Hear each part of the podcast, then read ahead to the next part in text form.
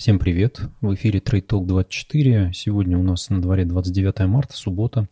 А, мы все сидим на карантине в России. Напомню, у нас на этой неделе выступал президент Владимир Владимирович Путин и, в общем, много интересного объявил. Я тут сам на вынужденном карантине был после нескольких медицинских вмешательств, но вот пришло время вновь выйти на связь и рассказать, что у нас происходит и что мы будем делать, а в частности, что буду делать я с тем, что у меня два портфеля, которые относительно э, недавно были в плюсе, сейчас мы в хорошем минусе, да, то есть я тут покажу, расскажу, что происходит, особенности в портфеле в Interactive Brokers, потому что минус тут составляет 34,76%, процентов. В основном все это дело, э, дело рук э, REM, э, Mortgage Real Estate Investment Trust, которые сейчас находятся в очень ужасном состоянии и, видимо, будут выползать достаточно долго.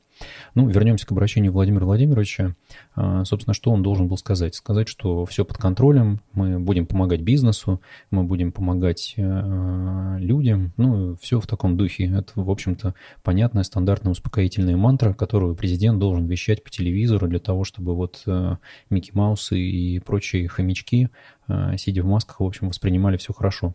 Э, наверное, из того, что интересно, э, явно давнишняя заготовочка, которую на фоне борьбы с коронавирусом сейчас вытащили из-под сукна, это то, что у нас для граждан, чей общий объем вкладов превышает 1 миллион рублей, должен быть установлен налог 13%. А, тут же начались разного рода спекуляции на тему того, что нет, это будет только касаться вкладов в одном банке, нет, это будет касаться вкладов во всех банках, соответственно, у вас нет смысла раскладывать по одному миллиону, все равно вас поймают, 13% на доходы вы заплатите. Напомню, что сейчас мы с вами мы так, точно так же платим 13% налога в том случае, если ставка в банке превышает 5 на 5% ставку Центрального банка. Такие вещи у нас происходили в кризис в 2008-2009 году, когда ставки доходили в банках до 18 17%. И вот я помню, как я в Тинькофф банке вынужден был платить налоги. Ну, естественно, не я платил, а, а Тинькофф банк, который выступал в данном случае налоговым агентом. А, что нас ждет здесь сейчас? Здесь, как бы, собственно, государство говорит о том, что с точки зрения налогового кодекса приравнивает а, доход процентный в банках к любому иному доходу граждан и, соответственно, будет облагать 13% налогом. В том случае, если сумма вклада превышает 1 миллион рублей. А, на этой же неделе Герман Греф сказал о том, что нет, все, правительство может все контролировать, Федеральная налоговая служба все будет контролировать, поэтому нет смысла распихивать по нескольким банкам. Но тут вышла новость о том, что а, Путин дал поручение правительству все-таки не кошмарить, а вот, в общем, если разложили по миллиону, то как бы если больше миллионов в одном из банков, значит, вы будете вот с, а, платить 13% на получаемый доход процентный. А, интересная история с э, доходами, которые выходят в офшоры. Здесь речь идет о том, что э, налог на дивиденды у нас повышается с 2% до 15%. Наверное, это интересно, все поддержат, потому что у нас много компаний, которые держат свои Э, в юрисдикциях, где, собственно, не платят налоги в офшорах, э, некие подразделения, через которые, в общем, занимаются выводом дивидендов. Мы можем посмотреть на последнюю историю с Лукойлом, когда э, господин Федун, несмотря на то, что пытался клеймить Роснефть в выходе из сделки ОПЕК и господина Сечина, в общем и целом за последние несколько недель закупился очень хорошо акциями Лукойла, и Лукойл, несмотря на падение акций, на падение инвестпрограммы, на падение доходов, Э, занимает деньги на рынке для того, чтобы платить хорошие дивиденды. В общем, выглядит это достаточно интересно. Э, Олег Перов и Федун, в общем, несмотря ни на что, будут выдавать компанию.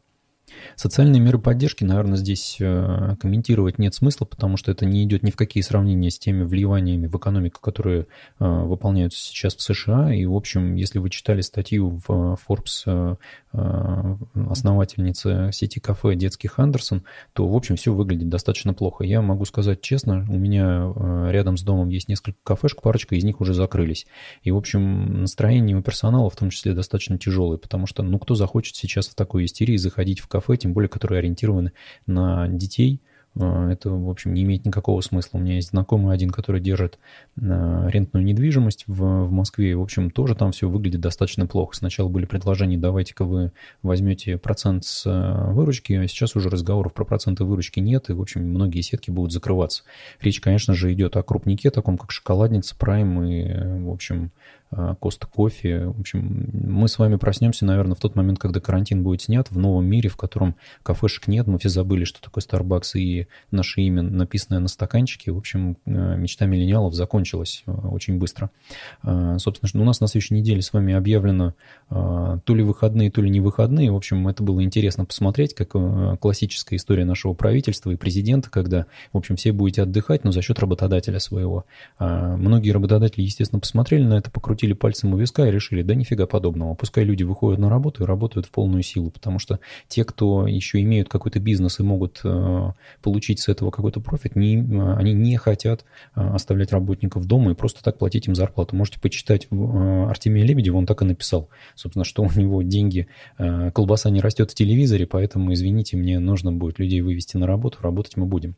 Это, наверное, что касается России и того, что нас ждет с точки зрения коронавируса. Волна у нас только начинается. Напомню, что в Китае а, была ровно такая же история, там до тысячи человек развивалась. Много бродит разного рода картинок в интернете о том, что нас в конце апреля ждет волна в 20 миллионов заболевших. Я на самом деле в такие вещи не верю, потому что я думаю, что если на следующей неделе мы опять пойдем по экспоненте с заболеваемостью и будем следовать вот ровно тем прогнозам, которые есть, я думаю, что правительство запретит вообще любые перемещения внутри страны, закроет Москву, и, в общем, начнутся меры такие же, как в Китае, потому что в целом Росгвардия у нас есть, не зря же людям деньги платят. Несмотря на то, что многих из них уже там перебросили в Италию помогать э, заниматься э, зачисткой территории для того, чтобы размещать новые больницы. Ну и возвращаемся, давай давайте к рынку. Рынок у нас э, был достаточно тяжелым. Э, тут есть один товарищ такой интересный, я про него расскажу. Э, глава фонда Pershing Squares Билл Окман – он, в общем-то, много выступал на CNBC, на Seeking Alpha, на всех вот этих вот ресурсах и рассказывал о том, что он закупался CDS страховками от дефолта. А, они в какой-то момент безумно подорожали, и вот, в общем, он за это время, в общем, вытащил 2,6 миллиарда долларов на том, что, вот, в общем, рынок падал, как бы, да, и он смог захеджировать часть своих позиций. Его тут же начали обвинять в том, что товарищ, выступая везде по разного рода телеканалам, наоборот, э, давит на рынок. Ну, вот он, в общем, говорит о том, что это абсурд. Почему это абсурд? Да потому что многие понимают, что э, находясь вот в пике 3,373, когда индекс S&P 500 был вот в, на своих хаях в э, середине февраля, да, вот во 2-3 февраля, после чего мы начали катиться вниз, когда пошли первые новости о том, что в Европе очень тяжелая ситуация с коронавирусом. Такая же история сейчас уже началась по заболеваемости в Штатах, да, вот эти наши горки, которые мы сейчас там посмотрим, я немножко прокомментирую. В общем, в чем проблема была? Проблема в том, что весь мир, он на самом деле сидит на кредитных деньгах и на э, привлечении денег с плечом у брокеров. Поэтому как только мы поехали вниз, это история, которая не может закончиться просто потому, что начинаются начинаются а, волны маржин-колов, когда брокеры начинают закрывать насильно позиции своих клиентов, которые вкладывались на заемные деньги, думая о том, что рынок может расти только, а, двигаться только вверх, да, вот тут он вдруг начал двигаться вниз, и у вас, в общем-то, не хватает денег на счете для того, чтобы покрыть убытки, которые может понести брокер от того, чтобы закрывать вашу короткую позицию. Он, естественно, начинает закрывать их насильно, то есть если у вас денег не хватает, вы как бы получите просто закрытие, бешеные убытки для того, чтобы брокер не остался должен бирже. И людям, у которых они, в общем, занимают эти активы, или занимают эти деньги. А, собственно, что мы здесь видели? Мы здесь видели до начала марта безумное падение, очень быстрое, да, мы с вами слетели с 3300, с 3300, 386 до 2954, то есть мы с вами потеряли больше 10%. А, дальше было несколько волн небольших рост, когда ФРС начал объявлять о том, что мы тут все будем скупать, вы увидите что эту безумную э, историю с КУЕ, и мы, собственно, дальше полетели с вами вниз, и, в общем, на прошлой неделе у нас на завершившейся э, была волна роста, многие, кто в понедельник не закупались, потеряли, в общем-то, эту, э, эту волну, да, вот видите, мы там на 400 пунктов выросли, это 25% относительно этих уровней, неплохая история, но, в общем, чем она закончится? Давайте посмотрим на индекс S&P 500 в 2008 году. Многие приводят там Великую депрессию, но в целом движение идет обычно вот э, ровно по этим схемам. То есть мы находимся на хаях, дальше мы летим. Ну, здесь, правда, все было достаточно э, более растянуто во времени. То есть в 2007 году начались падения – началось это движение вниз с легкими движениями вверх, дальше резкое падение, резкий обвал в 2008 году, когда был шок от нефти, опять пошли вот эти истории с маржин-колами. Дальше мы с вами улетели э, совсем вниз в 2009 году и пошло вот постепенно вот это восстановление, которое длилось 11 лет. Что я хочу сказать? Вот этот пик, когда э, мы с вами взлетели, немножечко, да, здесь тоже было 1288, и вот дошли до 1400. Это, конечно, не такой большой, э, не такой большой отскок, как мы видели на прошлой неделе, но все равно он двинулся вниз, дальше был еще один отскок поменьше, и дальше был провал просто радикальный. А, во время Великой депрессии было все более-менее сглажено, то есть мы не увидим такого провала, как в 2008 году, но что я хочу сказать, мы с вами увидели на прошлой неделе а, в четверг статистику по безработным в США 3,5 миллиона заявок на пособие по безработице. Бизнес начал реагировать очень радикально, да, и мы увидели, что пятница пошли распродажи, при том, что в четверг, когда объявили эту статистику, все покупали, рынок покупал, то есть шло движение вверх. А, и вот только в пятницу мы пошли вниз. Что, я думаю, нас ждет на следующей неделе? На следующей неделе, я думаю, что мы вот с вами, словив вот этот повышательный тренд, может быть, еще немножко э, ударимся наверх, дойдем до 2600, но дальше мы опять пойдем вниз. Я уже говорил о том, что движение вниз будет до уровней, э, ближайший уровень, наверное, 2200, потом, 2, э, потом 1900, 1800, и, возможно, дойдем до уровней э, хаев 2008 года 1550. В чем я вижу здесь, наверное, огромную проблему? Да? В том, что в 2008 году, когда экономика коллапсировала, у нас были проблемы на финансовом рынке, но у нас не было проблем в реальном секторе, по сути. Да, были банкротства домохозяйств, которые не могли платить по этим кредитам, но финансовый сектор залили деньгами, в общем, ликвидность появилась, и все нормализовалось. Что мы видим сейчас, на самом деле? Мы видим, что у банков просто нет денег покупать эти активы. Интересная история, которая наблюдалась вот, ну, последние несколько месяцев, наверное, да, в фондах облигаций. Облигации это не такой ликвидный инструмент, как акции на самом деле, да, их покупают, продают не так активно. Ну, вот в фондах облигаций наблюдалась интересная особенность. А сами по себе ETF на фонды облигаций, ну, давайте мы можем посмотреть какой-нибудь из них, э, например, EMB. Да, я вот э, люблю эту, э, эту ETF и, в общем, добирать буду позицию по ней. А чем она мне нравится? Это, в общем, ETF на... Так, тут какие-то появились интересные истории. Давайте вот посмотрим. Месяц, 6 месяцев а, на полном экране. А, что это такое? Это а, фонд от iShares, в который включены облигации суверенного долга государств развивающихся рынков, которые относятся к emerging markets. Здесь есть российские облигации, здесь есть там и азиат, азиатские, и Южная Америка, чего тут только нет. Но все эти облигации номинированы в долларах, при этом и, и купонный доход там долларовый, то есть здесь нет валютного риска, но при этом обратите внимание, как резко упал этот фонд. Он стоил 116 на, в пике в э, марте, вот в феврале, в марте, да, когда он э, немножко просел и дальше начал двигаться немножко вверх, когда все вдруг осознали, что, в общем, ФРС все заливает деньгами, и дальше он просто провалился до 85 в 18 марта, да, вот сейчас он там восстанавливается к сотне, ну, посмотрим, что с ним будет, но в целом фонд дает 4 с половиной, наверное, 4,3% сейчас дивидендную доходность, платит ежемесячно, ежемесячно в долларах, да, вот представляете, что это такое. То есть вполне себе неплохая возможность вложиться и текущие активы этой ETF превышают стоимость самой этой ETF. Напоминаю, что это такое. То есть появляется компания, такая как iShares, например, да, которая собирает 100 миллионов долларов и говорит, вот я 100 миллионов долларов инвестирую в облигации. И покупают они в основном эти облигации не на вторичном рынке, а на первичном размещении. То есть они покупают их по номиналу. Это значит, что у них нет этого, этой проблемы со, со снижением доходности, когда облигации дорожают. Наоборот, у них активы фонда дорожают э, во времени, когда происходит вот, ну, удорожание самого тела облигаций идет снижение доходности. Они-то свою доходность получают с рынка. При этом сама ETF, она точно так же э, становится деривативом, там есть включена комиссия за управление этим фондом, то есть мы можем посмотреть, да, что вот э, Days Range, там, Volume, да, вот 4,3 миллиарда долларов. Uh, то есть вот это как бы, ну, стоимость его... А, нет, net assets, да, 15,9 миллиардов долларов. Это текущая стоимость вот, ну, его чистых активов. А, ну и тут есть что у нас, да, вот там expense ratio 0,39, достаточно дорогой фонд, ну неважно. Вопрос немножечко в другом, в том, что у этих фондов стоимость облигаций, которые в них включены, больше, чем стоимость всех акций, которые торгуются на бирже по текущему их курсу.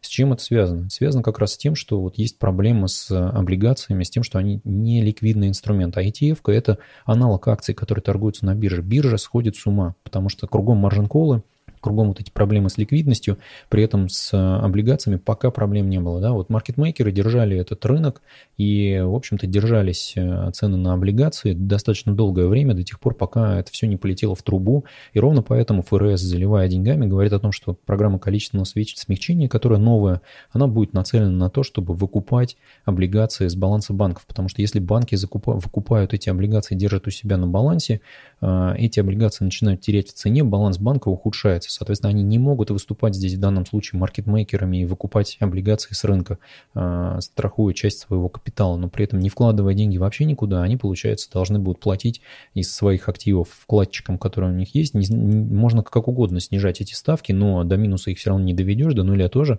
Банки вынуждены будут платить какой-то интерес рейт для своих вкладчиков. Откуда вынимать эти деньги? Из кредитов. Кредиты кому давать? В экономике все э, совсем протухло, да, в общем, некуда вкладывать эти деньги, кому давать кредиты, некому хорошо бы свои вернуть. Ну и вот дальше начинается история с тем, что закрывается облигационная тема. Почему? Потому что облигации дешевеют, их надо продавать, потому что иначе ты не сможешь показать нормальный баланс. Ровно поэтому в России и в Штатах, и в Европе э, центробанки мировые говорят о том, что стоимость активов будет учитываться на, на начало марта. Это очень важный момент, потому что если они начнут учитываться по биржевым курсам, а, наши банки покажут огромные дыры, и они должны будут докапитализироваться и банкротиться. И это будет очень тяжело для экономики, потому что денег не будет вообще ни у кого. Они начнут требовать там больше кредитов и э, возврата кредитов и все такое прочее. Это ударит уже по реальному сектору. Поэтому центробанки пытаются залить это деньгами, а, смягчить а, регуляторные методы свои и ФРС начинает выкупать облигации. Кроме того, что они выкупают трежеря, кроме того, что они выкупают векселя, они начинают выкупать в том числе и а, облигации уровня investment grade. Что это дает? Это дает возможность банку слить эти облигации в а, ФРС и получить дополнительные деньги. На эти деньги выкупить еще. То есть они таким образом пытаются поддержать свой рынок облигаций, потому что рынок долга – это основа фондового рынка. Весь фондовый рынок, он на самом деле там в десятки раз меньше, я имею в виду рынок акций, он в десятки раз меньше, чем долговой рынок мировой. Соответственно, если мировой долговой рынок начнет рушиться, у нас в акциях будет такое цунами, которое мало не покажется. Мы это видели в 2008 году, когда именно долговой рынок опустил полностью фондовый рынок.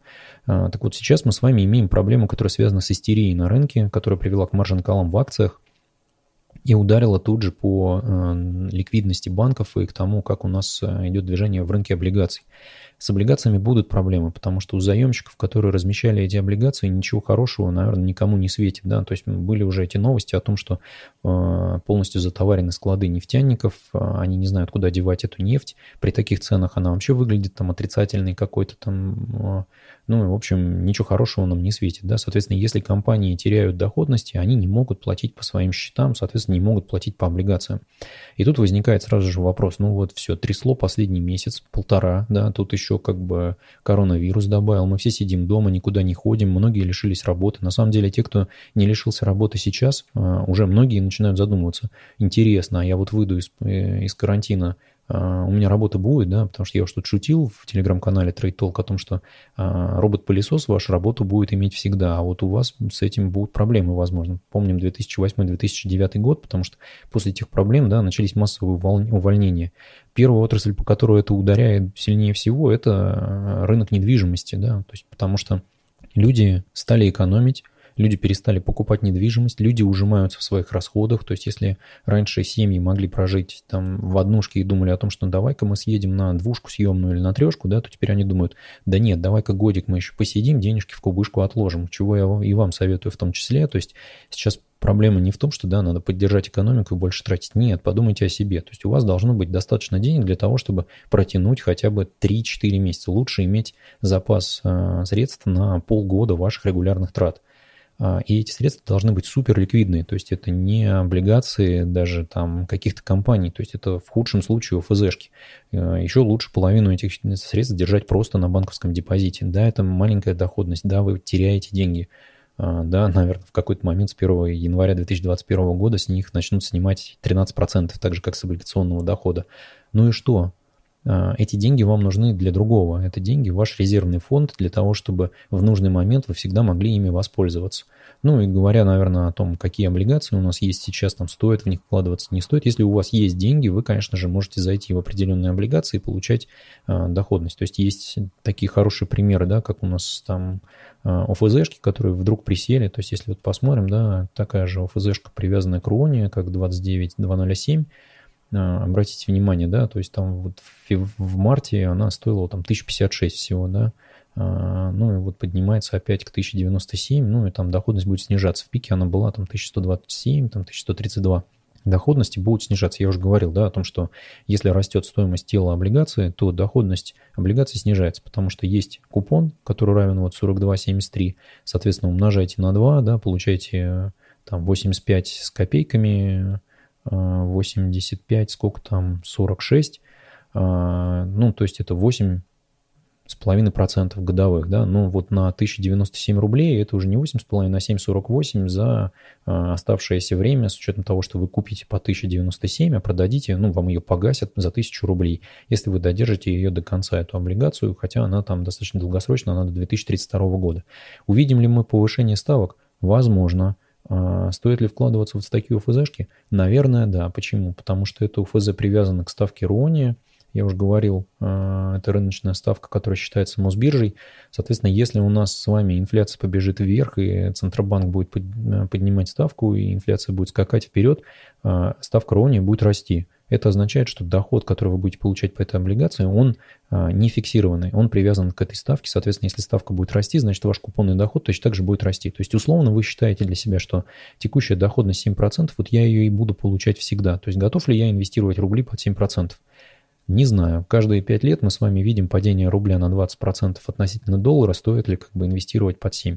Стоит, если это деньги, которые вам сейчас срочно не нужны, должны полежать, и, возможно, вы там в течение полугода-года вернетесь к ним, а, ну и не ожидаете, что, наверное, рынок провалится так сильно.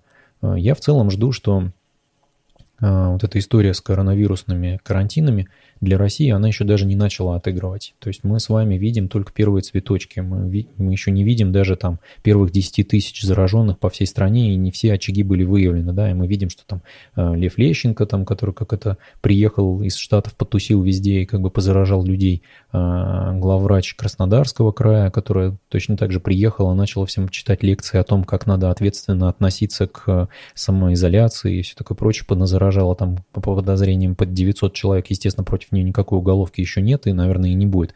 Ну и, в общем, не очень хорошая ситуация, да, вот, ну, с рынком, рынок будет трясти.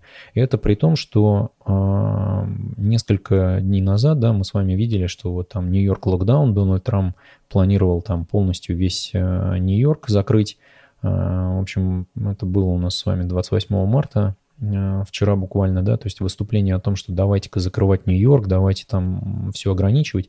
Ну и вот Трамп как бы уже от этой идеи отказывается, это уже сегодня, да, новости о том, что, в общем, a quarantine will not be necessary. То есть карантин нам не нужен. О чем это говорит? Ну, в общем, это говорит о том, что его оппонент будет этим оперировать во время своей предвыборной кампании. То есть вся речь будет о том, что господин Трамп пытается спасать экономику, но не пытается спасать людей – а, при том, что в Нью-Йорке сообщения уже достаточно такие серьезные идут по количеству жертв, да, и по тому, как это все выглядит. То есть это реально передовая, похожая на Италию и Испанию.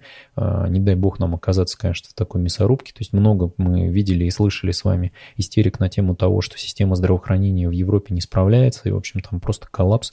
И самое главное, избежать вот этой взрывной волны роста заболевших для того, чтобы система здравоохранения справлялась. У нас по сообщениям, я вот рекомендую всем, ссылку оставлю в описании, есть телеграм-канал, который пишет о коронавирусе. Э, это официальный канал э, московских властей. Понятно, что мы властям там не сильно доверяем в их статистике, но в целом сейчас очень тяжело скрывать эту историю и там что-то перевирать. Там статистика достаточно плачевная.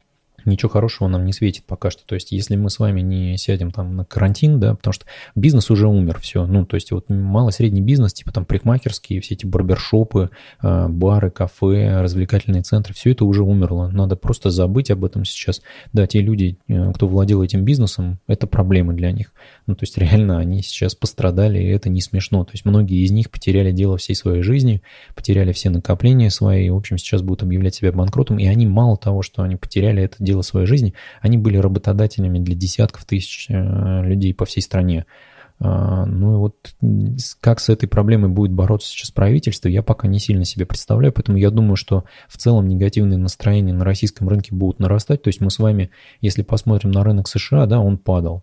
А если мы посмотрим на наш рынок, то он падал, да, он а, падал достаточно сильно, но мы не словили все то падение, которое должны были бы словить на фоне э, коронавирусной инфекции. Пока что мы с вами словили падение в нефти э, и падение выхода э, инвестфондов, э, ну, внешних институционалов из российского рынка, как, э, ну, как я уже говорил, по этим маржин-колам и все такое прочее, да. То есть сейчас мы с вами вот вскочили до 2489 по Мосбирже, и я думаю, что мы пойдем вниз по нескольким факторам. Первое – это нефть. В нефти ничего не двигается вперед, то есть здесь просто нет никакой тенденции позитивной. То есть цены на нефть болтаются в районе 20 а, будет только, все только будет ухудшаться, потому что запасы растут. Китай, Индия и США начали наращивать запасы по этим ценам, потому что это достаточно выгодная ситуация. Сейчас можно запастись, но когда-то у них эти запасы будут заполнены, да, и тут много времени не надо. Реально это разговор про две недели в лучшем случае,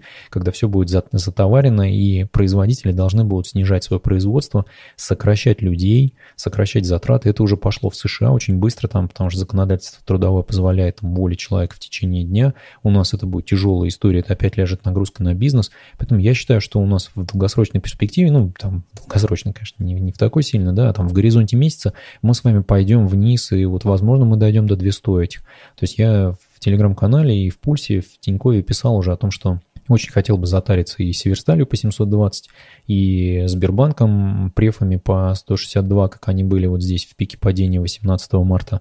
Посмотрим, получится так или нет. Ну, там позиции какие-то аккуратные я уже открыл, и, в общем, я уже говорил, да, что я вот держал портфель для того, чтобы в нужный момент из портфеля облигационного перетекать в портфель акций, Пока у меня видоизменений сильных больших нет, но в облигациях я очень сильно снизил позицию по э, ЖКХ Якутии. Видите, да, я практически половину вывел, вот сейчас она там в потерях, в серьезных.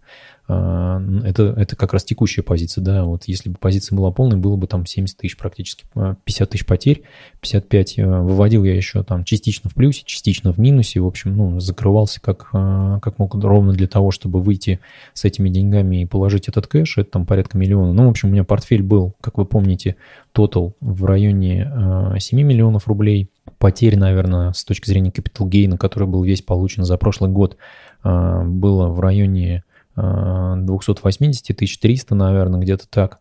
300 а, тысяч я выводил отсюда, а, переводил их в доллары, положил в Interactive Brokers, полежат там про запас пока. И где-то еще 200 тысяч сейчас присели облигации, но я их не буду продавать, я пока не планирую этого делать, да, потому что, ну, пускай полежат, вот видите, да, там 172 тысячи.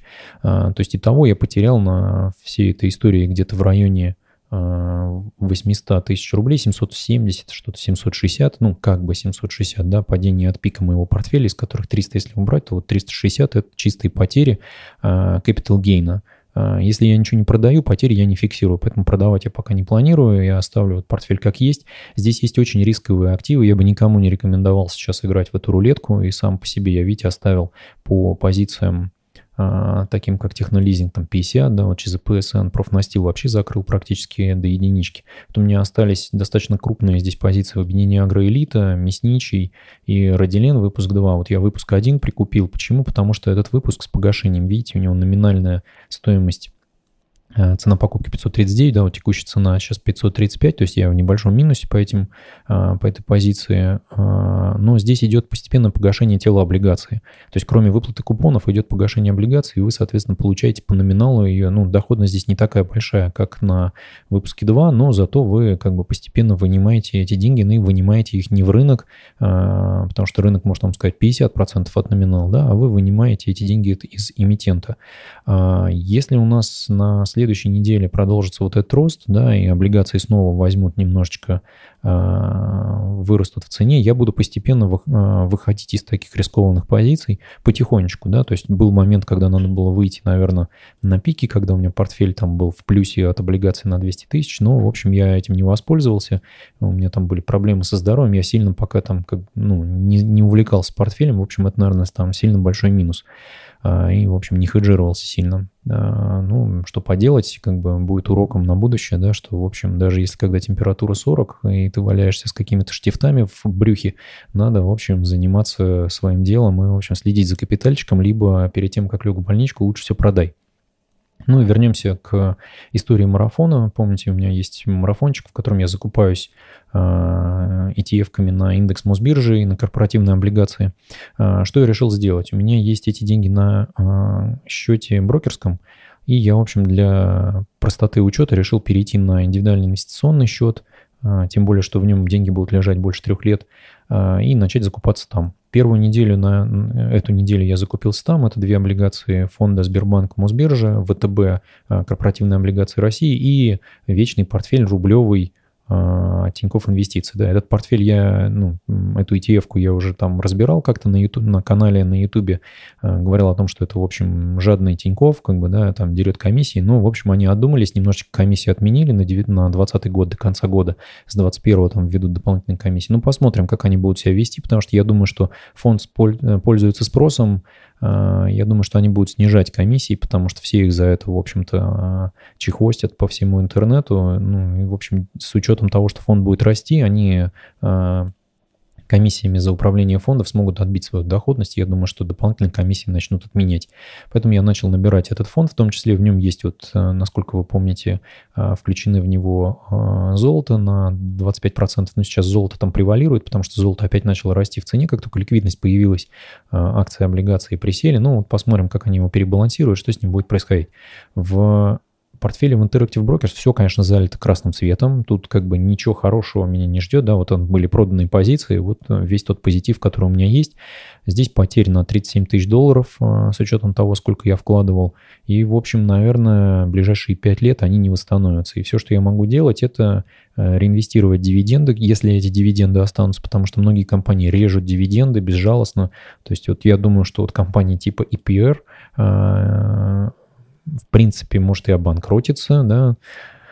А, ну, в общем, посмотрим. Ну, тут есть, правда, некоторые позиции, которые я позакрывал, и, в общем, они не отражены, да, вот такие, как я думаю, что придется посидеть на этих выходных на карантине и позакрывать, и показать то, что у меня на самом деле, да, потому что uh, DRV, DVYE, uh, Fallen Angels, Global Net Lease, MMM, MPV, Pfizer – ну и много кто еще. У меня, в общем-то, уже в портфеле были закрыты. Не на этих уровнях, слава богу, я чуть-чуть как бы капитала сохранил, и эти деньги э, где-то я переложился, где-то я, в общем, не перекладывался, еще пока держу в кэше. Ну, в общем, посмотрим, что из этого получится. Кэш у меня сейчас на, в этом портфеле в районе 20 тысяч долларов. Я буду, в общем, вкладываться э, в акции, наверное, когда мы с вами получим первую, первые 5-10 тысяч смертей в США, как бы это ни цинично звучало от коронавируса, потому что ровно тогда будет понятно, что у нас будет с точки зрения безработицы, с точки зрения оценки финансовых показателей компании и кто вообще выживет, кто сможет выжить.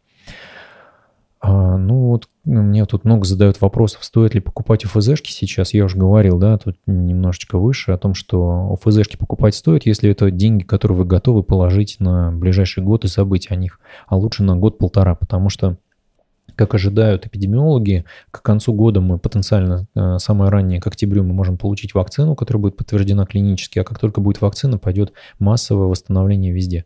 А, при этом мы с вами пока еще не видели того, что будет происходить в а, развивающихся странах, таких, например, как Филиппины, да, потому что это просто с трудом можно себе представить. То есть если в таких развитых странах, как Италия, Испания, Германия, всех захлестнуло коронавирусом этим и, в общем, начались массовые смерти возрастных людей, то что будет с Филиппинами, когда туда придет массово коронавирус, там просто будет повальные смерти, и, в общем, это все закончится достаточно плачевно. Э, что хочу сказать на тему того, как бы, ну, там стоит заходить в ВДО или не стоит, да, вот вы можете посмотреть на облигации в Тинькофф Инвестиции э, ВДОшных компаний, да, э, видите, есть доходность 39%. Стоит ли инвестировать туда свои деньги?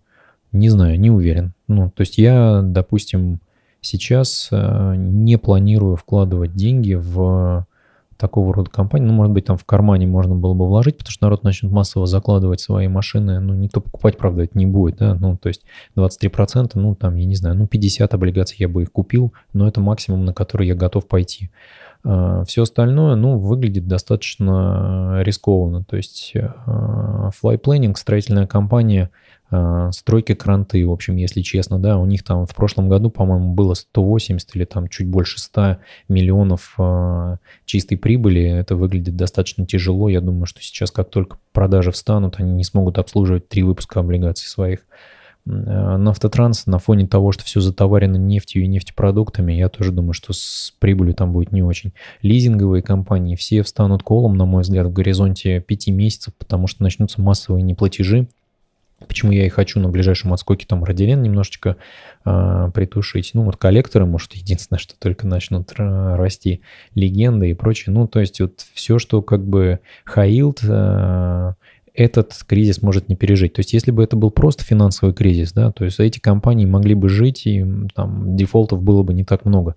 Но на фоне того, что экономика просто останавливается, мы с вами просто говорим, все, стоп, стоп-сигнал, неделю не работаем. После этой недели, я думаю, карантин будет более жестким и будет продлеваться, а, будет только хуже. Поэтому заходить в э, облигации ВДО, ну, если там по 10, если у вас там условно миллион рублей, и вы там по 10 тысяч каждого накупили, и, в общем, свои риски диверсифицировали, тогда еще, наверное, можно. Но в целом это достаточно рискованная история, и есть уже корпоративные эмитенты, да, то есть можно там по доходности сейчас чуть-чуть снизить, э, есть корпоративные эмитенты, которые дают достаточно хорошую уже доходность. Здесь мы там с вами видим доллары, да, там 6%. Ну вот как бы начиная с 8% уже, тут даже много уже кто на 7, да, болтается. Ну, сейчас мы к этому придем. 7,77, это у нас все еще ФЗшки. 7.40 уже пошли, да, вот тут видите, да, есть там и мегафон, да, будет ли мегафон э, рушиться с точки зрения бизнеса? Я думаю, нет. Татнефть, МТС, Акрон, Башнефть, Московская область, да, то есть смотрите сколько.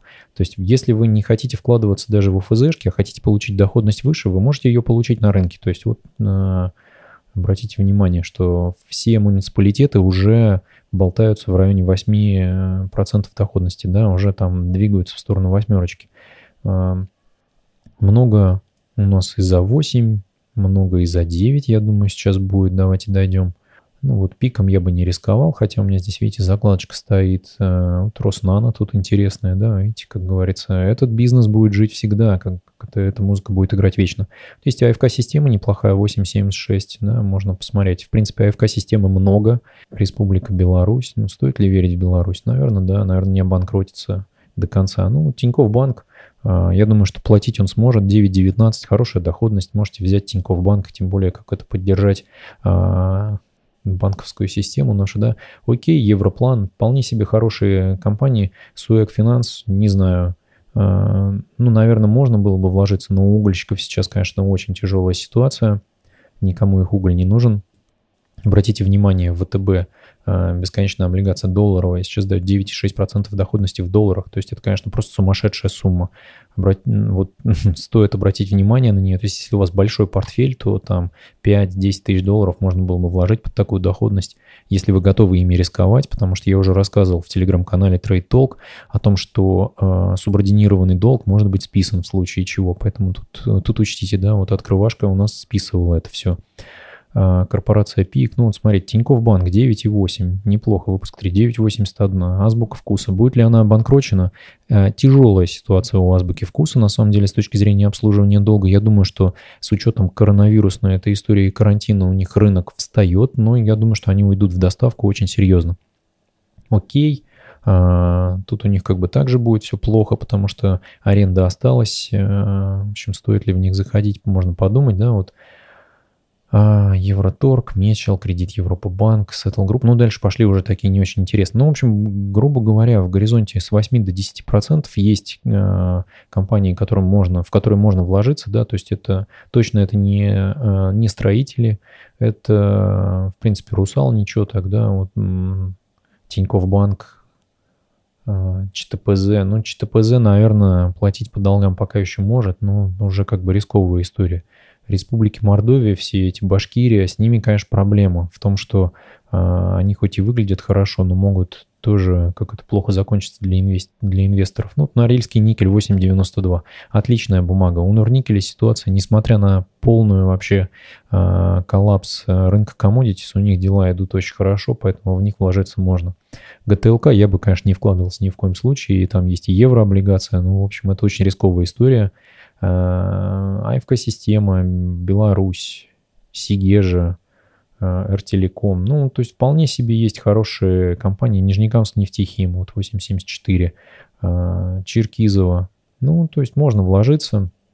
Я думаю, что эти эмитенты вполне себе будут держать удар в этот кризис. Тем более все, что связано с производством продукции потребительской, ну или там пищевой продукции, это все будет расти, потому что, в общем, люди закупаются, даже вот как это Beluga Group, да, несмотря на то, что это алкогольная компания, люди пьют водку, да, но проблема в том, что Белуга начнет терять позиции свои, потому что люди пьют водку сейчас самую дешевую. Водка Белуга, она, в общем, дорогая. Ну, я думаю, что они перепрофилируются достаточно быстро и э, выйдут, э, на, в общем, на хорошую доходность. Обратите внимание, здесь Тиньков показывает до 1 января 2111 года. Это, конечно, какой-то глюк. Тут они указывают, что есть оферта, э, дата оферты 01.01.2111. Это, видимо, какой-то глюк, глюк системы. Э, ну, так что в облигациях есть еще куда вложиться. Стоит вкладываться или нет, я бы на вашем месте сейчас подумал, потому что мы можем в ближайшие пару недель увидеть ухудшение ситуации с коронавирусом, и, может быть, цены на облигации будут чуть-чуть пониже. Ну, или попробуйте разделить э, свои деньги на, там, я не знаю, ну, условно, на то, чтобы каждую неделю в течение трех месяцев вкладываться равными долями, и вот, в общем, закупайтесь равными долями, как я, в общем, и делаю в марафоне, да, то есть я здесь каждую неделю, я тупо инвестирую здесь денег э, в районе 5000 рублей, там, вот можно посмотреть сейчас стоимость моей инвестиции 5,5 тысяч рублей, 5485, я на них покупаю две бумажки SBMX, две бумажки ВТБР и, в общем, 200 бумаг фонд Тиньков вечного портфеля портфеля рублевого. Посмотрим, что из этого получится. В общем, я начну открывать, наверное, позиции по акциям, как только мы по Мосбирже упадем еще немножечко ниже, да, вот дойдем, если до 2 200, 2250 начну э, закупаться. Точно так же э, воспользуюсь своим советом. Я не буду вкладывать огромные суммы. Я оставлю хорошую подушку безопасности для себя, для того, чтобы на случай э, проблем с работами, с проблем на, на рынках оставаться на, полу, на, на плаву. Эта подушка будет рублевая и долларовая, в общем, чтобы можно было в случае девальвации рубля еще сильнее а, не потерять все, да. Ну и вот частично я начну заходить в рынок. Это, наверное, сумма равна полутора-двум миллионам рублей, и, в общем, я ее проинвестирую, наверное, течение ближайшего года в рынок.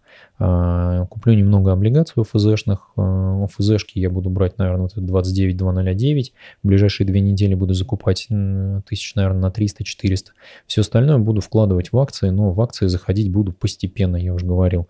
То есть я буду заходить с уровня 2250. А, видите, это уровень открытия, открытия этой недели. И вот э, если пойдем с него вниз, буду постепенно докупаться.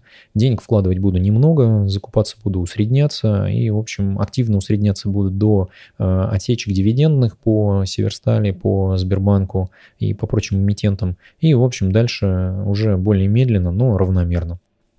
Поэтому рекомендую вам точно так же пока не паниковать. Рынок падает всегда, есть движение вверх, есть движение вниз. Не нужно, главное, делать резких движений, потому что на этом вы потеряете гораздо больше. Если у вас есть возможность захеджировать как-то свои риски, можете попробовать. У меня был такой небольшой опыт. Я, правда, сильно много денег в это не вложил. Здесь я отражу, наверное, эти сделки по ETF REM. Я, в общем, в момент, когда она начала падать, посмотрел на состав а, этой ETF, и, в общем, топ-5 компаний оттуда купил, а, ну, точнее, не купил, а продал наоборот, и, в общем, несколько тысяч долларов вынул своих потерь, но, в общем, в какой-то момент закрыл эту э, историю, когда они начали опять резко подниматься, ну, то есть для того, чтобы зафиксировать себе доходность в 5000 долларов на этой сделке. И, в общем, частично свои потери я отбил. Для того, чтобы их не платить с этих 5000 долларов налоги, я, в общем, часть REM продал и, в общем, откупил. А, это позволило хоть немного сохранить свои финансы, да, ну, в общем, в долгую я, конечно, попал на то, что 37 тысяч дивидендами я тут буду долго ждать возврат, да, это там разговор про 15 лет, ну, посмотрим, куда рынок а, двинется в горизонте ближайших 5 лет, рекомендую вам не психовать. Э, в общем, если уже как бы вы попали в красную зону на 50%, ничего вы с этим уже сильного не сделаете. Можете упасть еще процентов на 10. Начнете пытаться ловить какие-то ножи, либо играть э, в шарты. Вот сейчас э, напоминаю, что да, вот здесь движение было с 2200 на 2600, на 400 базисных пунктов. Это много. Все, кто вставали в шорт вот здесь в, в районе 23 числа, да, могли улететь просто и по тем же маржин-колам от Э, своих брокеров и полностью угнать свои счета в ноль. Поэтому я считаю, что все, кто вот здесь занимались тем, что э, пытались какие-то суперстратегии э, внедрить в свои торговые планы, да, вот они могли улететь в трубу потому что, видите, да, скачки вверх, они были достаточно большие. То есть вот не все, кто купили здесь, да, вот там на уровне 2700 их начинало выносить, они попадали дальше. Ну, и, в общем, болтало у нас достаточно серьезно. Поэтому рекомендую вам оставаться спокойными. Главное, сидите дома, не болейте. А, при а, разглядывании покраснений на своем инвестиционном счете не паникуйте, вы все-таки инвестируете в долгую.